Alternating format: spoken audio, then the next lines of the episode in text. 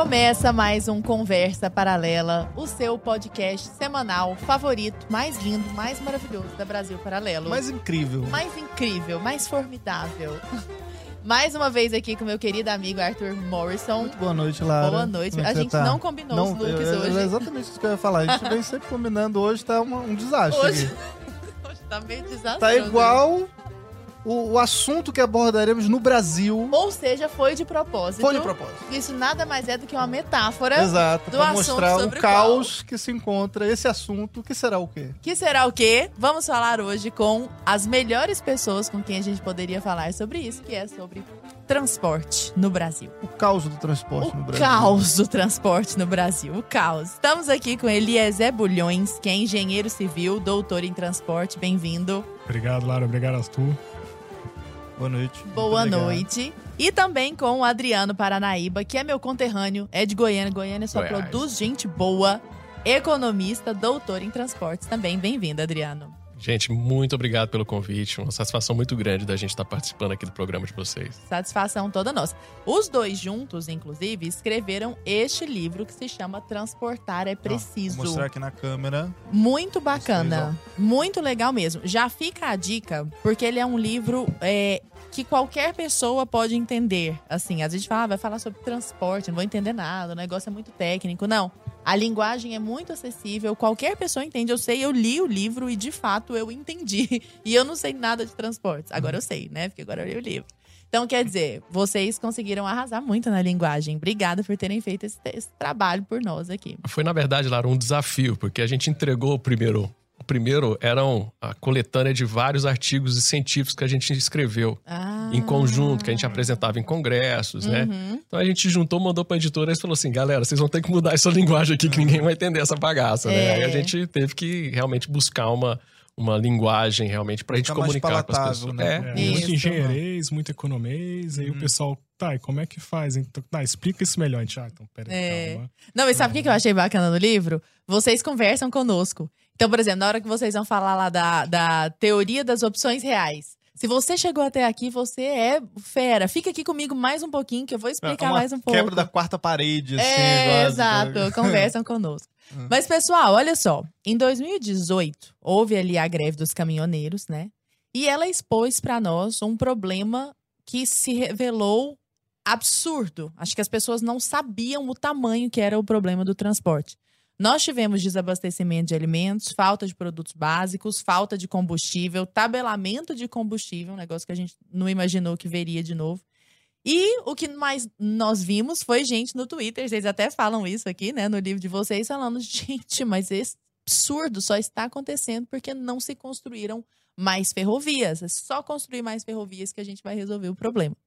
E eu queria saber da perspectiva de vocês, o que que o que que essa pontinha, porque eu imagino que seja a pontinha do iceberg, que foi a greve dos caminhoneiros, mostra para nós a respeito do transporte no Brasil. Fazendo uma análise, nós vamos entrar nos pormenores, né?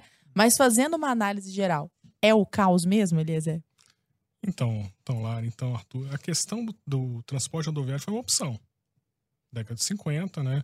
Recursos escassos.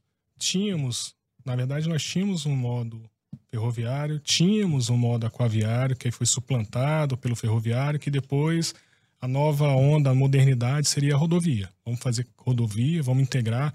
Tem um papel fundamental. Nós não tínhamos esse- essas rodovias, não tínhamos estradas no Brasil ligando os, a Goiânia, por exemplo, estado de Goiás.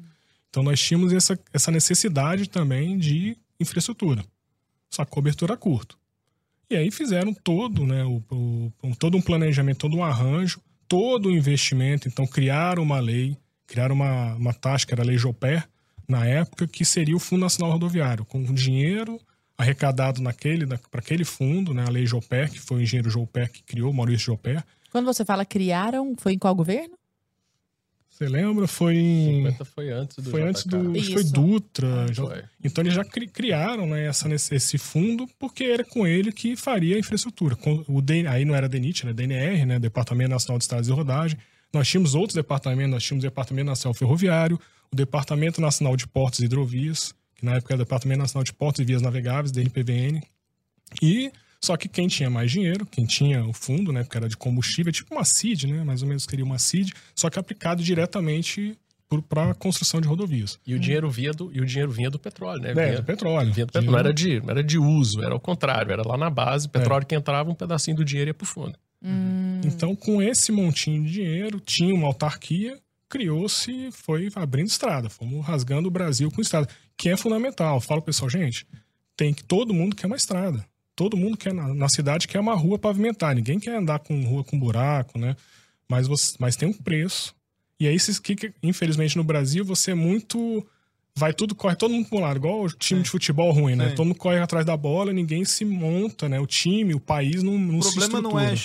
estrada, o problema é só focar na estrada. Uhum. A estrada. Isso a gente vai conversar aqui em vários. Eu vou mostrar casos assim. Agora é tudo carro elétrico. Hum, É porque a impressão Hum. que realmente fica, é, por exemplo, a greve dos caminhoneiros, é que a gente fica na mão deles, né? Porque.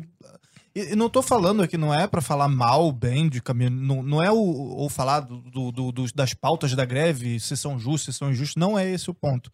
Mas é, se decidirem parar, pronto, o, o Brasil para, ninguém não escolhe é, é, alimento para uma outra via, não tem hidrovia, não tem ferrovia, não, não rola. É, mas, Sim, aí, mas é um preço, assim, na verdade, assim, só, só entrando um pouquinho aqui, o preço não só da gente ter escolhido o modal rodoviário, mas a gente ter escolhido a matriz energética. Porque o caminhoneiro, ele não parou por. Ele parou porque o diesel estava caro. Sim. Simples assim. O custo tá caro. Era os O 10 fa- centavos, né? Do transporte É, o público. transporte público também é a mesma coisa. Transporte urbano, não for por causa dos 10 centavos e tal. É, 20 porque- centavos era, na época, era né? 20 centavos, centavos. 20 centavos, é, deram uma por da inflação, teve inflação, então. é- É. É, mas assim, a matriz energética também prejudica, porque se a gente tem. O problema não é só ter só caminhão também. É ter caminhão que é só a diesel. A gente poderia ter outras matrizes energéticas, que aí a lei da oferta e demanda, o diesel ficou caro, tem outra matriz que fica barato, o caminhoneiro conseguiria trocar ali o. Né, a gente, pô, conseguimos desenvolver a tecnologia do carro flex, por que, que a gente não faz um caminhão flex? A gás natural, por exemplo, a gás natural e a diesel e a outra matriz energética. Então, foi uma combinação catastrófica da escolha da matriz de transporte junto com a matriz energética desse transporte. Mas escuta, a gente estava ali na década de 50, então, foi quando esse aumento já havia, claro, estradas, né? Mas aí Sim. começou No eixo só sudeste, né? com mais força. É. Nós tínhamos outras opções, em tese. Nós poderíamos criar hidrovias, investir mais em ferrovias, já havia à época. O que que motivou a escolha propriamente pelas estradas? Por que estradas? Por que rodovias?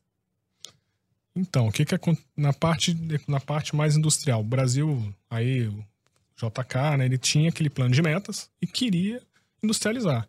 E a indústria, 50 anos em 5. 50 anos Uhum. e 5, né? Então a indústria que tinha o maior, vamos colocar assim, na época, né, estruturada.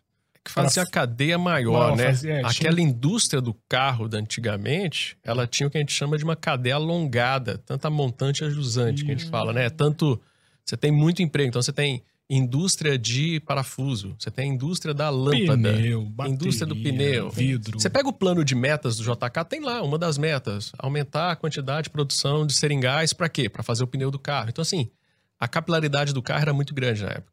E ter carro era maneiro, né? É moderno, né? Você, é- você tá chegando ao que o sonho americano, né? Todo mundo tem um carro, então... era New o Deal brasileiro, né? O New Deal do- brasileiro. É, exatamente, né? Então foi uma decisão eminentemente política, econômica, assim, no- olhando para quais indústrias, qual indústria favorecer, que era a indústria dos automóveis. Então não estava pensando assim, qual é a melhor opção para o Brasil em longo prazo. Não era esse, esse Não, pensamento. era, você tinha que vencer uma barreira rápida de criar uma infraestrutura para Hum. conectar o Brasil. Aí você tinha essa ideia, esse plano, né? Porque eu Certo. preciso conectar as capitais brasileiras com uma, uma pelo menos uma rodovia, as BR-0, né? Uhum. E você tinha essa necessidade, né? E você queria, e ao mesmo tempo você vinha com uma indústria chegando, todo, toda estruturada, com toda já a, poss- a possibilidade de fazer uma implantação rápida. Porque rodovia você implanta muito rápido. Hum. Você consegue construir rodovias, um quilômetro de rodovia, de uma forma muito mais rápida que um quilômetro de ferrovia. Quanto Então- tempo, assim, só pra galera de casa ter uma noção, eu não faço a mínima ideia, assim, Uhum. mais ou menos, a gente tem como é, quantificar, assim, esse tempo aí, tipo, a quanto tempo de um quilômetro de rodovia daria um quilômetro de, de hidrovia, de ferrovia, sei lá. Cenário ideal, tá, Eliezer? Sem corrupção, sem desvio de. Isso, Não, cenário- não, isso, cenário isso. ideal, quanto tempo? Não, você faria. Sem ser no Brasil, vamos, vamos lá. Numa escala de 30 para 1 tempo. Você Nossa. faz um tempo, um para rodovia, lógico. Terrenos plano, tudo bonitinho. Eu tô falando na época, tá, gente? Porque agora nada você constrói porque você tem uma insegurança jurídica, ambiental, você tem N problemas. Uma burocracia É, gigantesca tem, pra... é, problemas de travas mesmo, assim, para impedir você começar a fazer expansões de infraestrutura. Isso tem. Tá. liga muito questão de agro, né? Comerci- questões comerciais nossas, né? Agora o Brasil mostrando cada vez mais, vendendo mais agro, pô, lindo, né? E para isso qual agro? A questão da hidrovia, a gente tem, um- a gente tem uma, uma, uma maioria, dos muitos rios, a maioria não, a maioria dos rios navegáveis nossos já tem um potencial. Tem, o rio tá lá, Deus, a gente não vai fazer nada, de, não vai fazer que nem os Estados Unidos fez 200 anos atrás, que saiu fazendo o rio Mississippi ficar reto e depois tem um problema ambiental, a gente não, não tá fazendo isso, não vai Não fazer precisa isso. pavimentar o rio. É, né? você não precisa pavimentar o É rio. só né? aproveitar o que já tem. É só dinamizar o que já tem. Ali tá, o Amazonas, então, é um exemplo. Depois a gente pode ficar aqui falando de hidrovias, assim, do Amazonas e todas. Eu posso falar até de lugar de fala, né? Como Você falou pra mim, né? Eu tenho É, lugar você de tem fala. lugar de fala, né? Você, É, foi, eu- você, você rodou lá aquelas hidrovias todas. Do Não, Brasil vamos falar eu tenho. sobre isso agora, então. Por que não? Vamos falar sobre as hidrovias. Por que não? Hoje, por que, que hidrovia não é uma Fica prioridade? negligenciado, é. É. Então, é a mesma coisa do transporte coletivo, né? Com o carro privado, o carro no- na cidade.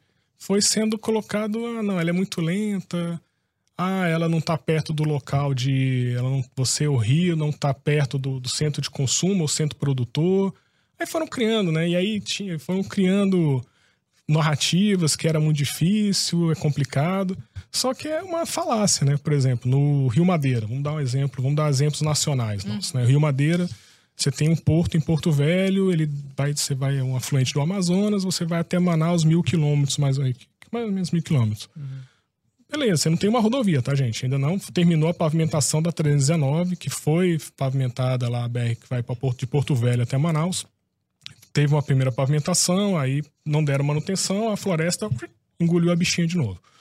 Você tem o Rio Madeira lá. O Rio Madeira, o pessoal hoje escoa no mínimo 20 milhões de toneladas. Podia escoar mais? Podia. Você precisa ter uma infraestrutura, você precisa ter terminais. Mas ele, naturalmente, por exemplo, tem na cheia do rio, né? Que você também tem que saber fazer, trabalhar com logística. Logística de operação do rio. Quando ele tá cheio, você pode colocar um navio com maior capacidade, uma- um comboio, né? A gente trabalha com um comboio lá, que leva no mínimo 60 mil toneladas. Aí tu faz uma conta de padeiro, 60 mil divide por 50 toneladas um caminhão. Quantos caminhões você está tirando, né? De uma possível circulação. BR-319 para colocar numa, numa hidrovia para levar um produto tipo soja para exportação. Uhum. Então, pô, se é falar pegada de carbono, essas coisinhas do ambientalismo agora, a hidrovia, pô, de- deveria estar muito mais na, dentro do país aqui como uma alternativa viável, porque o agronegócio chegou no norte. E isso não foi de, uma, de, um, de, um, de dois anos para cá. A fronteira agrícola foi, foi crescendo, foi aparecendo e todo mundo vendo que ela ia chegar no- no no- nos rios, do nos afluentes do Amazonas para fazer escoamento. Só que ninguém quis, ninguém quis colocar isso como pauta, né? Politicamente, para falar assim, ó, temos Vou que bancar. vamos bancar, vamos investir para fazer um melhor escoamento. Foram deixando. Ah, faz Uhum. um negocinho ali, faz uma coisinha. Vamos tentar aqui em São Paulo, né? Eu acho que tem até um artigo, né, Adriano, que a gente É, vem falar disso agora, muito boa. Cara, a gente fez um artigo, tem um tempo já, de, trans... fazer Tietê aqui, Tietê e Pinheiros. Já teve, os velhinhos aqui, o pessoal do, da, de Engenharia, o pessoal que eu conheço aqui, a gente conversa muito. Eles falam que nadavam, faziam remo no Tietê, no Pinheiros, tinha. E, pô. Por que não uma hidrovia para resolver o problema de transporte? Aí eu já vou num outro ponto. Uhum. É igual lá tem no Rio, por exemplo, sei lá, que vai do, do Rio até Toda Niterói. cidade- Por, por que, que na Europa exemplo, é é bonito isso? lá? Você tem hidrovias lá na Europa. Até, até para copiar, a gente não, não escolhe os melhores exemplos, né? Eu acho que é porque a gente quer escolher as, as que têm mais obras, que têm mais dinheiro destinado. E aí. Porque a hidrovia, qual que é o investimento? Qual que é o investimento hoje da gente fazer um transporte dentro do Tietê? Investimento ridículo, mas o bom é falar de metrô, né? O bom é falar de ferrovia, né? É de altos investimentos. Pra se construir uma hidrovia é uma coisa muito demorada? Não, a hidrovia, por exemplo, pegar o Tietê. É pôr a balsa lá, né? Pra rodar, né? É, o Tietê agora tem que. Você tem que pegar o pessoal com balsa e máscara, né? Com oxigênio. Tem que ficar mais caro, porque tem que ter um É. equipamento, né? Você tem que vestir um Mas equipamento. escuta, p- pensando agora do ponto de vista de um governo que só tem quatro anos. Tô tentando pensar com a cabeça politiqueira aqui, sabe? Tem quatro anos de governo. quanto mais eu entregar nesse interregno, melhor. Então, por exemplo, se eu falo, vou, vou cortar o Brasil de norte a sul com uma estrada, por exemplo, isso não- eu não vou conseguir nem terminar no meu governo, mas eu consigo Não, entregar Lara, uma você não está hidrovia. pensando do ponto de Uhum. vista politiqueiro, porque é justamente o contrário. Exato. Porque eles vão pegar um metrôzão, entendeu? Que é uma obra gigantesca e vão. Não, mas eu tô Isso pensando na popularidade. vão Não, aumentar. Porque não, se eu perfeito, entregar mas- uma hidrovia. Popularidade e é falar, "Meu Deus, eu só pro último ano de mandato. problema." Popularidade é só pro último ano de mandato. E não serve Por fazer uma enquanto- hidrovia no último ano de mandato? Ninguém faz. Não, mas aí, aí você corre o risco de terminar a hidrovia no mesmo ano. E aí não fica mais obra pra fazer pra frente, pra justificar, "Ó, nós temos que terminar, Gente, tem que é continuar, possível Isso. vamos É lutar. É, pra Cara, começar, a gente não tem Esses hidrovias, negócios de né? obra. Não, eu, eu preciso. Isso eu preciso fazer. Aquela foto lá do metrô. Aham. Não, de eu Xangai. mostrei isso pra, pra Lara. Tem uma. Um, é tipo um meme que fizeram. Eu vou pedir pro Thiago botar na tela. Que é o metrô Rio. do Rio, de Janeiro. Ah. de Xangai. Em 1993, Uhum. se eu não me engano. E aí, em Xangai, do lado, não existia, existia. metrô. Não tinha metrô. Zero. E o do branca. Rio era, sei lá, linha 1 e um pedacinho da linha 2 ali. Aí, em 2013, sei lá, o metrô do Rio cresceu tipo uma tripinha, botaram mais uma linhazinha lá. Que o metrô do Rio, é porque eu sou carioca, eu tenho propriedade pra falar também. São quatro linhas lá, só que a linha 3 não existe. É a linha 1, linha 2 e a linha 4. Aí mudou. Aí, aí É não- programa não do saiu. Silvio Santos. Pin Não, 1, mas não 2, faz o menor sentido. 4, não 5. tem a linha 3 lá, beleza. E aí tu vai ver lá, aí tu- no, em 2013 lá, metrô do Rio. Pô, cresceu uma tripinha. Metrô de Xangai, pô, é gigantesco. Tem não sei quantas linhas, não sei. Quantas Então, tripas? por que, cara? Por que, que não, não funciona? Por que, que não fazem o negócio aqui? Sabe? Por que que. Qual que é o mistério, assim? Não, mistério nenhum, gente. Engenharia, eu posso falar. Funciona no mundo inteiro. Engenharia é igual no mundo inteiro. Não, e a gente exporta engenharia também, tecnologia. A gente tem capacidade de engenharia, a gente tem Aí. soluções de túneis. Assim, é, não é o problema. O problema é o projeto, que aí começa, vamos lá, começa no projeto. Ah, eu quero, vamos lá, dá um exemplo de, vamos botar um pouco de transporte ferroviário um pouco na conversa. Vamos fazer um trem-bala. Era a promessa da Copa, né? A Copa, vamos fazer Sim. um trem-bala. Aí começa... não, O aerotrem. Grande É. Levi Fidelis. Do Aré? Finado Levi Fidelis.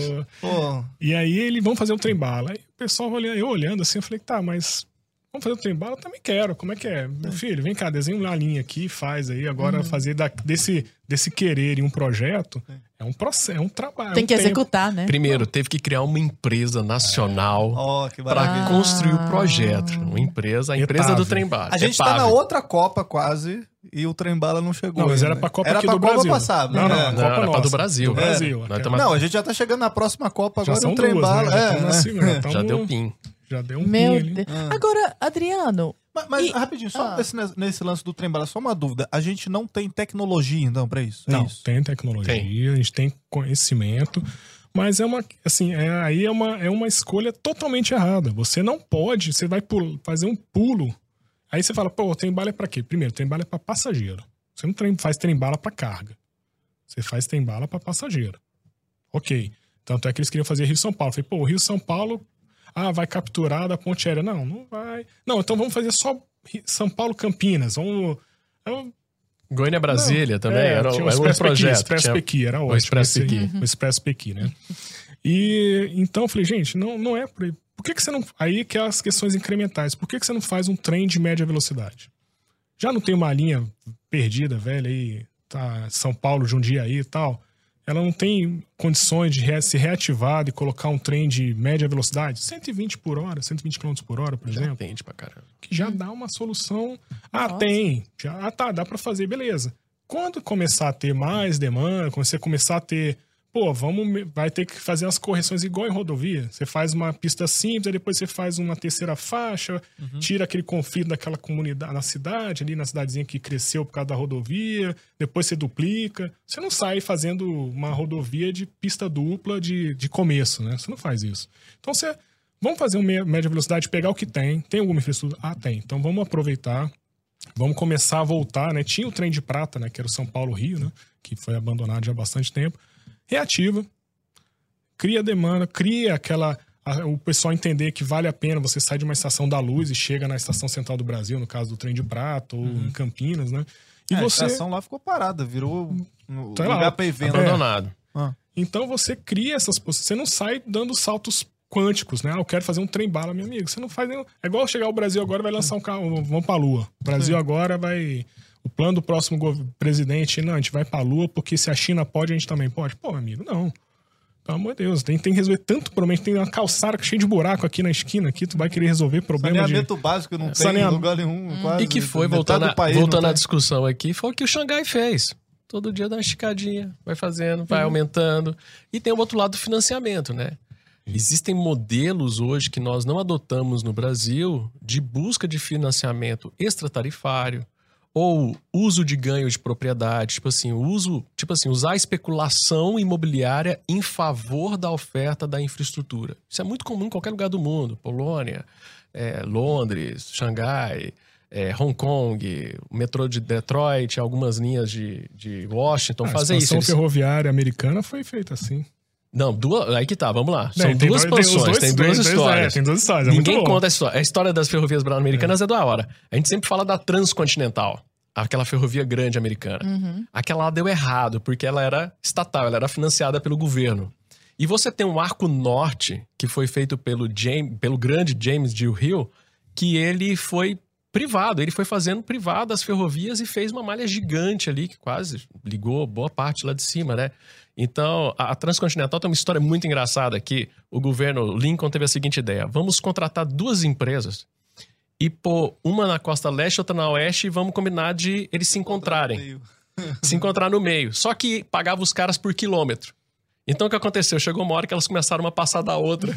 Aí teve uma hora que os caras falaram assim: não, não dá mais pra enrolar o governo, vamos ter que juntar as duas. Então, assim, tem corrupção lá também, lá também tem treta. Então, imagina aqui no Brasil, né? Então, é, é uma questão muito problemática a questão do financiamento da infraestrutura no Brasil. Como seria essa especulação é, é, imobiliária que você tinha falado? a- Isso. A propósito da construção? Por exemplo, nós temos um mecanismo no Brasil que, for, por exemplo, vamos, vamos pegar um caso concreto, a diferença de um modelo que foi usado no Brasil e na Inglaterra, por exemplo.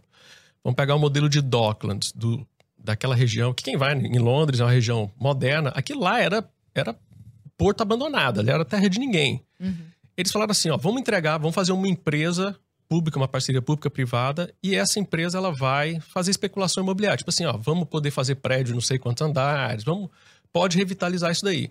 Só que o dinheiro da extrapolação do uso do solo, porque o plano diretor fala assim, ó, só pode aqui prédio de tantos andares. Ah, então você paga para aquela, aquela exploração do, do, do plano diretor, alguma coisa assim, e aquele dinheiro ia para o caixa dessa empresa para ela fazer o metrô.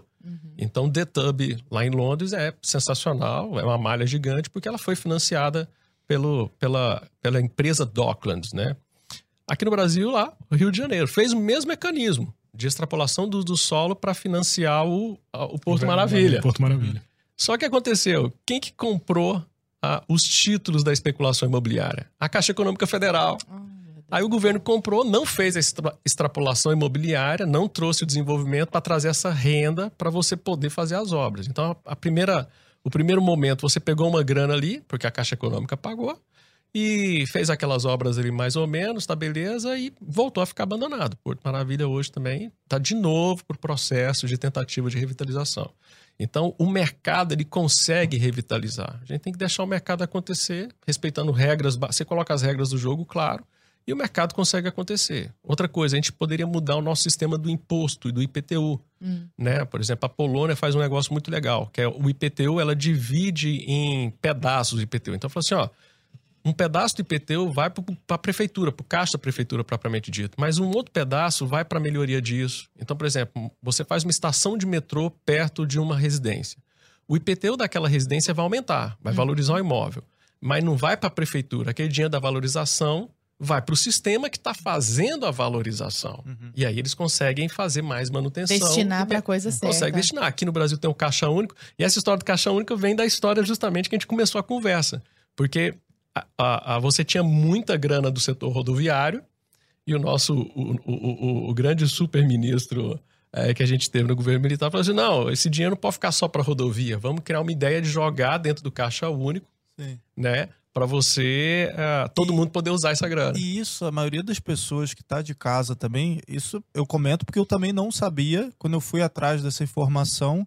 o pessoal acha que o dinheiro do IPVA, do IPTU e tal, vai é tudo destinado para urbanização, para iluminação pública, para cuidado de calçada. E não é assim, né? Esse Não. dinheiro tipo, é usado para virar caixa, para pagar pessoal, para o Estado usar como quiser. Antes da gente continuar falando sobre isso, queria só lembrar pro pessoal de casa, se você já tá gostando desse papo aqui, deixa o seu like, compartilha, comenta, porque isso ajuda muito a gente, né, Lara? Sim. A divulgar esse nosso trabalho. A gente Nesse tá aqui toda já terça, o like. toda quinta, às 8 da noite, né? Isso Então, aí. Queria continuar falando um pouco a respeito dessa questão justamente dos impostos, né? Como é que funciona? Então, o pessoal, o cara tá pagando IPTU achando que ele vai tá, é, é, sei lá, que aquilo é um, um imposto que é destinado para toda essa questão de urbanismo. Aí a gente vê, sei lá, calçadas tudo esburacado, uns buracos que o pessoal, a prefeitura vai lá e tenta tapar e fica pior do que anteriormente, porque fica umas, umas lombadas no é. buraco, o negócio não fica nem nivelado. Por que que funciona dessa forma? Ou não funciona. É, não funciona, porque você pega esse dinheiro, joga no caixa único, aí você entrega. Qual que é o sistema para as pessoas entenderem aqui no, que estão acompanhando a gente? Tanto municipal, estadual e federal, o dinheiro vai para o caixa único dos impostos e aí o governo fazem as leis orçamentárias. Então aí já vai uma negociata monstra, né, a respeito de como que vai ser gasto esse dinheiro. Aí os partidos brigam, ah, tem que vir mais para cá, minha base e tal. Então ele já é fatiado ali é que nem ali, quando Jesus está no Calvário ali, estão separando a roupa de Jesus ali, fazendo a divisão ali. O cara tá pensando no dele, tá pensando na, na próxima eleição dele e tal. Então, então, a última coisa é uma preocupação de onde o Brasil tá precisando. É mais de onde aqueles políticos que estão ali, por isso que tem uma briga tão grande de ser o relator né, da lei orçamentária, né? Então é feito dessa forma. E aí o executivo tem que executar. Executar. Por isso que o nome é executivo, porque Sim. o executivo executa esse orçamento que o, que o, que o Congresso fala para ele que ele pode gastar. Então, esse é um problema gravíssimo que a gente tem, né? E não, não pode nem falar. Toda vez que a gente fala isso de PVA, o pessoal fala, ah, não pode, porque até é contra a lei falar que o dinheiro vai para. Realmente, ele tem que ir para o Caixa da União e os nossos legisladores, nossos representantes, é que vão discutir como é que vai distribuir esse dinheiro. E nunca volta pra gente. Agora, uma coisa que vocês comentam aqui no livro é que a inadimplência de IPTU é um problema. Nós temos uma, uma inadimplência muito grande de IPTU e que muitas vezes acaba prejudicando esse mesmo caixa, se fosse para ele ir para a destinação correta. Isso é verdade mesmo? A inadimplência de IPTU é gigantesca? É, porque é um imposto que se você pagar, é o que demora menos pra você perder a tua É. casa, né? Receita Federal, se você não pagar esse ano, você vai em cana, né? Então você prioriza, né? Você prioriza quem cobra mais, né? Como as prefeituras têm mecanismos. é, é, agora, agora eles podem tomar o imóvel do cara dependendo do valor que ele tá devendo. Então o cara vai devendo até chegar naquele momento ali que ah, agora tem que pagar, né? A gente vai. Aí vai- faz um refis e tal. A gente É, aí surge eu refis. sempre parei pra tá. pensar nisso também. É só uma preocupação, uma provocação que eu faço também até pro pessoal de casa. Não sei se vocês concordam ou não, mas eu pego, por exemplo, o IPVA e o IPTU, eu não consigo ver sentido, inclusive nesses impostos, porque, pô, tu, tu tem um carro, cara, tu comprou um carro. Aí você tem que pagar um aluguel pro Estado para poder utilizar o teu carro. Você tem uma casa, eu comprei aquela casa. Aí eu preciso pagar um aluguel anual para o Estado para poder utilizar aquela casa, senão eles podem tomar o bem de você. É a mesma coisa que, por exemplo, tá? Só para fazer um, um, um- um outro exemplo aqui. Eu comprei uma torradeira, eu gosto de usar o exemplo da torradeira. Comprei uma torradeira. Pô, aí o, o Estado chegou e inventou um impostinho da torradeira, né? Aí eu tenho que pagar um imposto anual para poder usar o eletrodoméstico lá. Senão eles paga. podem tomar aquele Você bem paga, meu. Tem, tem ICMS na conta de energia elétrica pra usar Sim, mas, torradeira. mas, mas aí eu. Mas, mas como não? mas mas um imposto ideia não, pô. específico da torradeira pra eu poder usar. Senão eles podem tomar a torradeira de mim. Eu falo, pô, faz sentido? Não faz. Então por que, que com a casa e com o carro faz Pois é, sentido? e é mais, ó, e é interessante as pessoas que estão escutando a gente entender o tanto que isso é, pra mim, o IPTU é o imposto mais perverso do, do Brasil. Eu ia falar do mundo, mas eu acho que tem lugar que é pior, mas tudo bem. É, imagina Eu- que você Acho é um. que compete com o de renda ali, porque o de renda é, foda. O Não, cara tá. vou te explicar por que, que o IPTU é pior do que o de renda. Não sobre serviço também, o cara tá trabalhando o negócio, ainda tem que pagar. Não, é pior, porque o IPTU é o seguinte: mas já que você tem uma casa que vale 100 mil reais, você não tem emprego, mas você tem a tua casa ali. Uhum. Ah, acontece alguma coisa, os políticos resolvem mexer no plano diretor e avaliam aquela casa sua agora por 500 mil reais, porque a nova base muda a base de cálculo É. do imposto e de 100 mil você vai pagar agora imposto em cima de 500 mil. Sua renda aumentou? Não. Porque o imposto de renda aumentou a renda, você paga mais. Você, você ainda tem pra onde correr. Agora você tem um terraço na tua casa pô, já aumentou mais não sei quanto. Valorizou o também, teu imóvel. Então, tipo assim, é, é- é cruel. E o IPVA não faz sentido nenhum. A única forma do IPVA fazer sentido seria, por exemplo, os Estados Unidos faz isso. Cobra pelo peso do carro. O IPVA é pelo peso do carro, justamente porque é o desgaste que você está causando na rua do governo. Proporcional. Tá, proporcional que você está desgastando. Então, pelo valor do carro. Então, por exemplo, uma coisa que é cruel o- do IPVA. Ah, tem uma idade de carro que chega uma idade que não paga mais IPVA.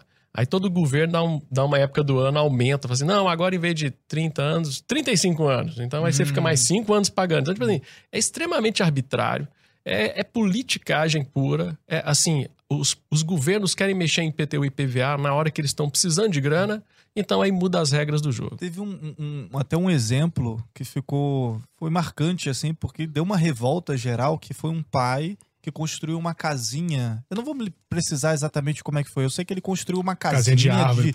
de, de, de árvore, assim, pra filhinha dele, um negócio. Ou... Aí O GPS pegou e E aumentou a área aí, construída. tipo, aumentou o IPTU do cara, porque ele construiu no terreno dele uma casinha, tipo, sei lá, de madeira pra filha dele brincar. Sabe? Uma loucura, assim, quando tu olha. É. E foi. E é Não, isso. mas é tecnologia, né, gente? Ele tem um terreno lá, peraí, era construída. Se o satélite Hum. é, o pardal, é o pardal na rua e filmou. Casinha de cachorro tá contando tá ali, né? contando, pô, quero arrecadar, né? Eu preciso desse dinheiro. Que se o dinheiro fosse efetivo, é, investido, reinvestido, né? Não é nem investimento, né? Porque aí você tá dando manutenção, você não vai investir, você não vai fazer uma outra rua, você tá, vai garantir a mínima qualidade daquele, da- do arruamento ali na sua frente, né?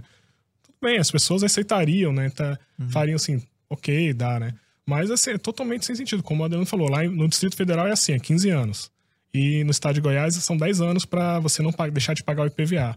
Aí o que mais roda lá no, no- em Brasília, lá no, no- no Distrito Federal, são carros das, das cidades lindeiras ali, né? Águas Lindas, Valparaíso, todo mundo sabe, né? O cara emplacou ali, pegou uma tia que tinha lá a conta de luz e tal, emplacou pra não pagar cinco anos, a- A mais. economizou Olha. cinco aninhos, né? Agora, gente, no meio desse caos que a gente, que a gente tá vendo de transporte, vamos continuar falando aqui. O, o, o- o Adriano falou a respeito da livre iniciativa e tudo mais. Por que, que a iniciativa privada não se interessa?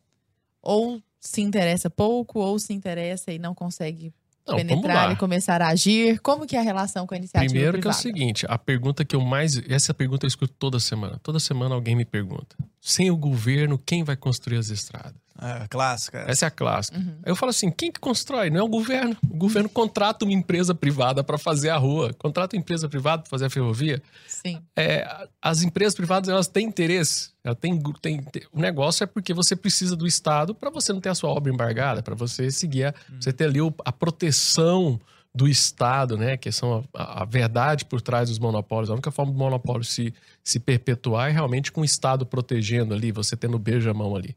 Então, esse é um grande problema. A iniciativa privada tem interesse, só que qual que é o risco que eu tenho é, jurídico?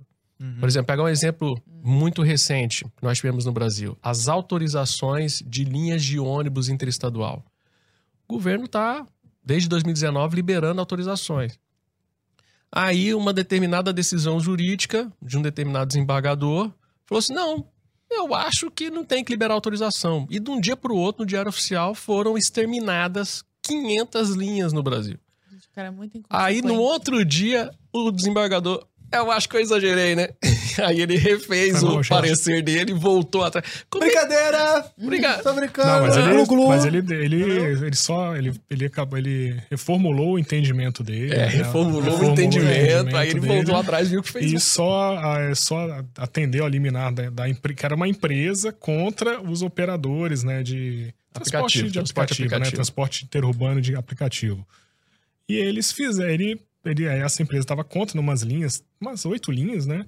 Aí o, o desembargador, quando leu, ah, fez, fez para todo mundo. Foi uma. Assim, ó, se vale mega esses, vale foi todo, pra mundo. Tem que, tem que acabar com tudo. Aí foi aquele upa neguinho, aí, aí, aí, ele reformulou o entendimento. Não, não, é só no caso dessa empresa vé- contra. Que é uma empresa que eu não sei se também ela tá, tipo, foi licitada, que as- o transporte também, tanto o coletivo urbano quanto também o interestadual, tem desde a Constituição, né? Não é muito recente, não é muito novinho isso, não. Eles deveriam ter sido feita a concessão, um processo de concessão da- pra- das empresas para operarem as linhas. Muita E- gente que chama o concorrente de clandestino é mais clandestino, porque ele atravessou a Constituição. Quando fez a Constituição, tinha que ter zerado todas as licenças de transporte. Estou falando isso interestadual de passageiros também, e municipal também poderia fazer. Tinha que ter zerado, falar, ah, a Constituição fala que tem que ter licitação. Aí esses caras meteram a Constituição debaixo do braço. Não, se a gente está aqui, a gente tecnicamente a gente já é concessionário. Eita. Então tem muitas empresas que ficam apontando para as empresas de transporte interestadual, falam assim, ah, se der clandestino tem que caçar, teria que caçar essa empresa também. Né? O problema é que aí tem deputado, tem senador, É, né? É, que briga de aí- peixe grande ali aí, também, né? Aí, como é, aí voltando, a tua, a tua resposta é essa. Como é que você investe no Brasil, sendo que você tem segurança jurídica? Quem que vai investir? Empresas que acreditam mais no na possibilidade de ganhar alguma coisa juridicamente. Aí você atrai investidores ruins. Uhum. Só vem aqueles investidores e falam assim: não, a gente também já entra na concessão já pedindo uma liminar, a gente já.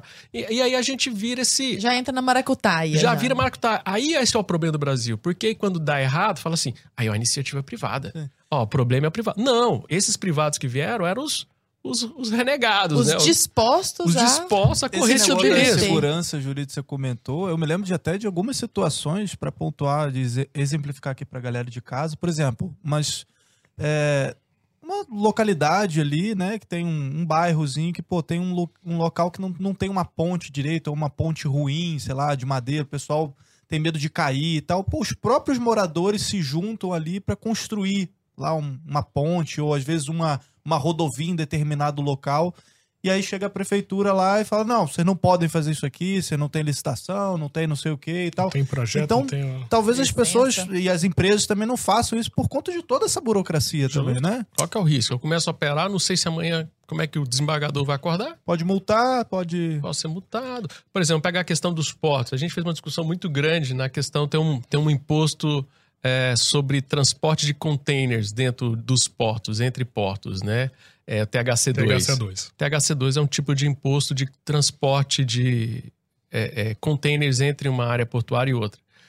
O que mais tem na história é decisão falando que é para cobrar, depois outra decisão falando que não é para cobrar, outra decisão falando que é para cobrar, depois outra É falando que não é tira para cobrar. casaco, bota casaco. É o tira do- casaco, bota casaco. Bota casaco do, do container. do- Como é que você investe num país desse? Não Não, assim, vem... Não, eu brinco com o pessoal, falo, gente, o problema, muito assim, até do projeto aí, isso Aham. impacta. Aí eh, o pessoal gasta, a empresa de engenharia gasta muito mais com advogado do que com, engenheiro. com engenharia, né? Com... Isso, aí depois gente. fala que não tem, ah, não tem muito advogado, o mercado é. é. bom, né? Vamos falar um pouquinho sobre isso. Vamos falar sobre planejamento e execução. Eu queria que vocês trouxessem para nós, por favor, um pouco dos bastidores de planejamento e execução, principalmente ali dentro dos ministérios. Então, quando a gente pega Ministério da Infraestrutura, Ministério de Minas e Energia, como que é a tomada de decisão a respeito das, dos transportes no Brasil? É integrada? O ministro de um liga para o ministro de outro, tá tudo bonitinho, tá todo mundo sabendo o que, que vai acontecer, ou é o caos a casa da mãe Joana? Então eu vou dar um. O nome da casa da mãe Joana chama-se Casa Civil. Né?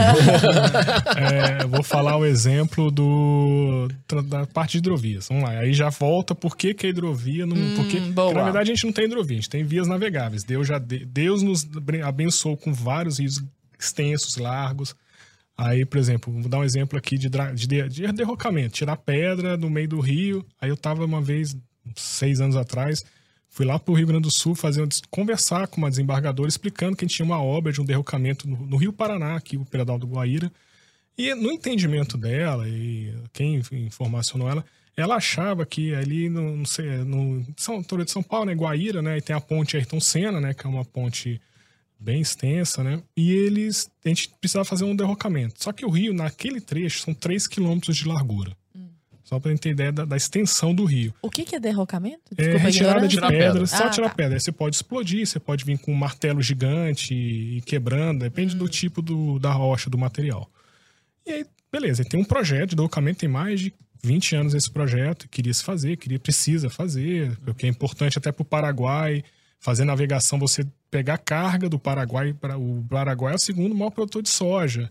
Ele precisa, ele Mas, mas tem um pra- potencial. Pra eu entender, é- é pra tirar a pedra pra escoar melhor a água? É pra, sei lá, um barco não, não, É para não, o parar? barco não bater ou você não, não. Porque você criou uma barreira. Porque diferente da rodovia, você ah, caiu uma ponte. Aí você anda mais 80 quilômetros, aí você faz um contorno, dá uma volta, ou às vezes aparece uma ponte metálica, né? O exército tem aquelas pontes de emergência, né? Cria situação.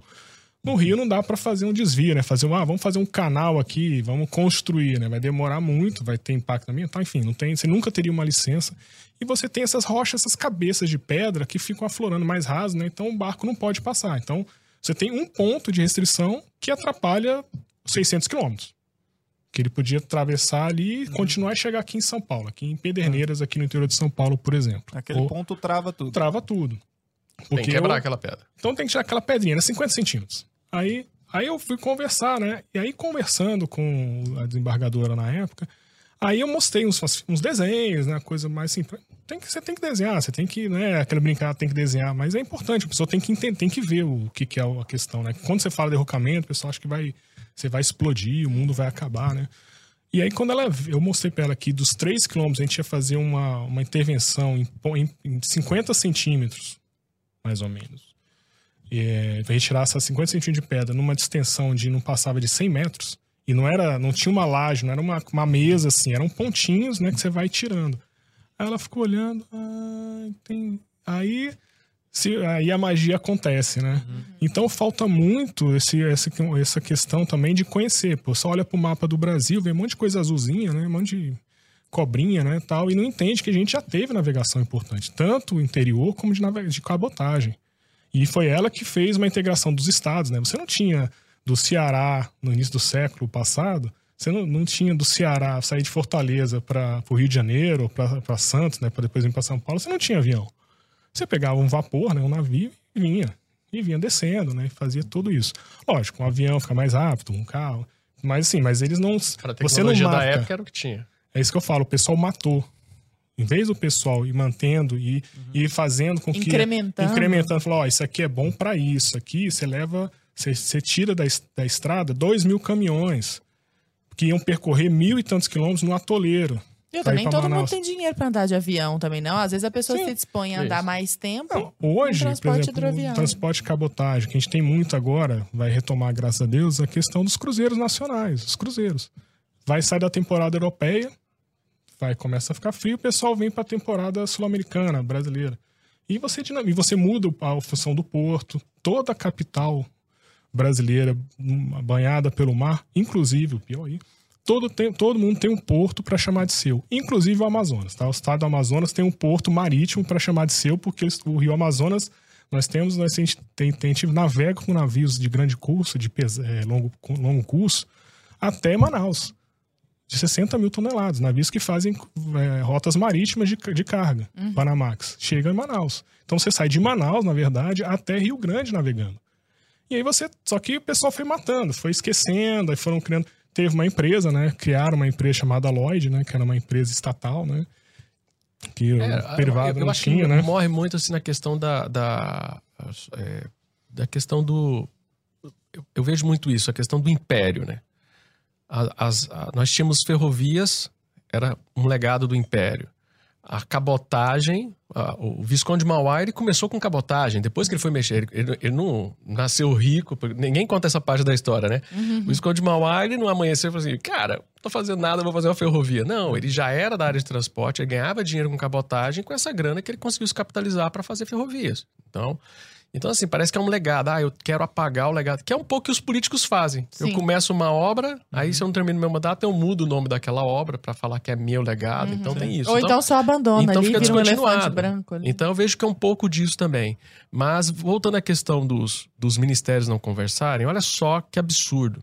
A gente já teve caso no Brasil da gente fazer uma hidrelétrica. É, eu ia falar. A gente fez uma hidrelétrica numa hidrovia. Aí o Ministério de Minas e Energia fez a hidrelétrica e tal. Aí os barcos da hidrovia começaram a chegar lá e. Ué, cadê a eclusa? A eclusa é o elevador do navio, né? Pra poder passar. Pro navio. Pô, pô esquecemos, velho. A gente esqueceu de fazer. Esquecemos? É. Como assim? Aí depois pra pôr a eclusa foi mais caro que a própria hidrovia. A própria. Não. Que? Vamos lá, vamos lá. Vamos liberdade poética, né? O que acontece? Até a década de 50, quando também a matriz energética nossa deu o salto para eletricidade, foi o boom, né? Até a década, existiam usinas hidrelétricas aqui em São Paulo, né? Várias, algumas hidrelétricas aqui pequenas, né? E aí vamos construir as grandes hidrelétricas nacionais a partir da década de 50. Furnas, Três Marias, começaram a... Três Marias era só reservatório. Uso, é uma questão de que eu acho legal também, que ninguém discute é usos múltiplos, né? E tra... aqui em São Paulo, estado de São Paulo, o Rio Tietê, ele é o que eu falo, que eu sempre falo para todos meus alunos, todo mundo fala, ó, o Tietê é a coisa mais próxima que nós temos de uma hidrovia no Brasil. Se quer investir pouco e fazer muito, o Tietê é aquele cara ali que você com um pouquinho, pouco caraminguá aí, você transforma ele numa hidrovia. Porque ele tem já. O grande problema de investimento numa hidrovia é justamente quando você tem uma cachoeira, faz uma. Aí tu aproveita para energia, Sim. legal, mas não esquece, não faz a eclusa. E até a década de 70, o Brasil fazia casadinho.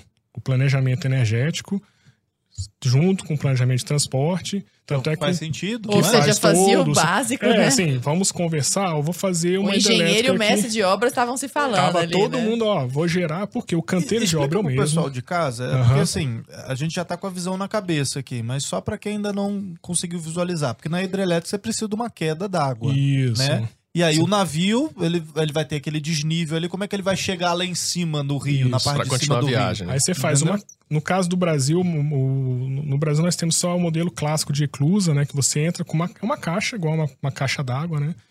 Aí você enche a caixa e aí ele, ele- o navio vai subindo. É um elevador É um elevador É elevador. elevador. Em outros países tem outras soluções. Tem, por exemplo, no Canadá tem tipo um cara, uma cremalheira que puxa. Mas lógico, é para navios pequenos. Na Europa você tem rios muito menores, o pessoal fica louco na Europa, vai pra hidrovia. Ai, nossa, mas hidrovia só faz, pra, só, só serve se for para longa, de longa, longa distância. Mentira. Vai na Holanda, vai na Bélgica pra você ver o que eles estão fazendo com hidrovia na área portuária mexendo container em Roterdã, que estão 60 quilômetros de porto, você faz um circo, uns navios menores, circulares, que movimentam 80 containers. Ficam, tiram de um, de um terminal, vai para outro, vai movimentando internamente dentro do porto, né? Porque o porto não é mais porto, né? São Paulo, porto não é só mais porto, é um complexo industrial, é um cluster de serviço, swap, né? Você começa o porto de quarta, quinta geração, né? Você que- qualifica, não é aquele porto dos piratas do Caribe, né? Que né? aquelas coisas assim, o pessoal pensa nisso. Eu falei, não, vocês estão Dá uma olhada aí no YouTube, tem bastante. Então, tinha esse planejamento. Em São Paulo, Tietê foi feito. Todo esse- todas as, as hidrelétricas do Tietê tinham, foram feitas com eclusa. E é legal que tem a placa do Ministério das Minas e Energia, porque foi com dinheiro federal, não foi com dinheiro estadual, né? Tem a plaquinha lá da inauguração, aí o símbolo do Ministério das Minas e Energia com o Ministério dos Transportes, a inauguração da eclusa de Bariri, de então Nova vai andar, você tem esse, tinha esse trabalho. Quando os recursos começaram a ficar escassos, depois do segundo choque de petróleo, década de 80, o setor energético ele começou a andar por conta e o Brasil precisa de energia. O mundo precisa, o Brasil precisa de energia, todo mundo quer continuar tendo seu celular funcionando, e agora quer, quer carro elétrico, né? Enfim, essas coisas de doido. E você. Tá, então, mas eu preciso construir eclusa. Ah, mas, pô, amigão, o trans- Ministério dos Transportes, no orçamento, na discussão do orçamento, ah, Faltava. não, a gente não. Não, corta que isso aí. Não, não, não vai precisar, não. Não, não, de- deixa. Depois a gente faz, depois a gente faz. A gente vai ver e faz. Começou a ter o quê? No Brasil, identificamos, tem 64 hidrelétricas que estão em rios navegáveis com potencial de navegação que estão sem eclusa. Então você tem uma, já tem uma lista, tá lá, tá lá. Quem quiser, por exemplo, o que ele tava falando de Tucuruí, Tucuruí foi isso. No Rio Tocantins, né? O hidrelétrico Tucuruí é a, é a segunda, ou a primeira maior hidrelétrica do Brasil, só do Brasil, né? Que Itaipu é, é Brasil-Paraguai, em geração de energia. Que eles terminaram a primeira casa de força, aí fizeram a cabecinha da eclusa lá, a entrada da eclusa. Aí não concluíram. Aí ficou. Aí passaram 20, 20 anos, aí retomaram. Aí, pô, ok. Vai ser um gasto maior, porque você tinha na engenharia, você tem um canteiro de obra. Imagina a economia de mão de obra, de usina Tem de concreto. o canteiro de Tem- obra. É, tem que fazer tudo. Você tem que refazer todo o canteiro de obra. é, é, Não, fábrica é de material. cimento, fábrica de concreto. Você tem que. Você É, tem sem essa eclusa, você inutiliza uma hidrovia inteira. na hora. Não anda, não vai. Você vai Por até conta ali. de um pedacinho do. Você pega, Isso. sei lá, 600 quilômetros de extensão de um rio aí. Por causa de um pedacinho ali, o navio já não consegue subir pra continuar a viagem. Já... Aí você tem alternativas. Aí tá, vamos lá, dá pra fazer o quê então? Bom, então você vai até a São Simão, aqui no estádio de divisa do estado de Goiás com Minas Gerais. só até metade do caminho. vai até São Simão, aí os terminais tem a, é, hidrelétrica de São Simão, que deveria ter uma inclusa, você ganharia mais 150 quilômetros do lago da, da, da, da usina de São Simão, e você faz todos os terminais a jusante, né? Aí o cara para ali no São Simão, os terminais, carrega a soja, o milho de, do estado de Goiás e vem, vem pela hidrovia e chega aqui em São Paulo, que vai por, por trem, né? Aquele trecho menor, Pederneiras até Santos. É uma obra inacabada, né? Mais uma obra inacabada. Sim. Com a Copa do Mundo, a gente viu várias obras inacabadas, um monte de elefante branco, ou então umas obras feitas sem, sem se pensar, então aquele negócio que jamais seria usado de novo e tá lá abandonado até hoje. Assim, o, o que que leva, o que que leva a pessoa a fazer esse tipo de projeto, sabendo? Os caras não sabem, ele, ele não acha que vai dar certo. Não, vai dar super certo fazer esse estádio lá no É populismo. No final das contas, É é, populismo. puro populismo. Popu- Ué, nós tivemos obras bilionárias que foram iniciadas baseadas em PowerPoint, gente. Nossa. Apresentado por jogador de futebol. Não vou falar o nome do Ronaldo Fenômeno aqui, para não trabalhar. mas foi para Cuiabá e falou assim: nós vamos fazer. Vai dar Vai dar tudo certo. certo. Apresentaram um PowerPoint. Eu corri atrás do projeto. A obra começou. Nós procuramos por, procurei por tudo, porque eu precisava colocar na minha tese de doutorado. Não, Não achava, tinha. descobri que não tinha projeto. Meu Começaram Deus a fazer. Aí sabe o que aconteceu? Eles iam fazer o VLT lá. Ah, Aí eles começaram a fazer as obras, aí descobriram que a inclinação era muito grande, que o VLT não ia dar conta de subir aquela ladeira. Aí falaram assim, ah, vamos mudar pra BRT, porque pelo menos o ônibus consegue, né? Então, é o E nível. não concluíram, né? E ainda não concluiu. concluiu. E, e uma parte do, do estudo que eu fiz foi justamente falar o seguinte: é se concluísse, inacreditável. se concluísse a mobilidade urbana de Cuiabá, ia ficar pior do que antes. Esse é, esse é um resultado de uma, de uma pesquisa que a gente fez, que a gente publicou recente. Publicamos há um pouquinho de tempo, uma É. revista importante aí. É, se concluísse, a gente comparou Manaus, Cuiabá, Brasília. ah, qual outra cidade? Era com estádio, deixa eu lembrar o outro. Eram cidades que tinham estádio e que os projetos foram feitos para a Copa. Aí A gente Uhum. comparou, se terminasse a obra, como que ia melhorar a mobilidade? Cuiabá Não foi a ia. cidade que ia piorar a mobilidade urbana se terminasse. Que porque ia fazer uns loucura. corredores muito grandes, ia matar a mobilidade, porque li- literalmente ia dividir a cidade no meio. Como é que você ia conectar um lado do outro? Você ia diminuir a conectividade das pessoas, ia diminuir a mobilidade em nome de uma obra faraônica.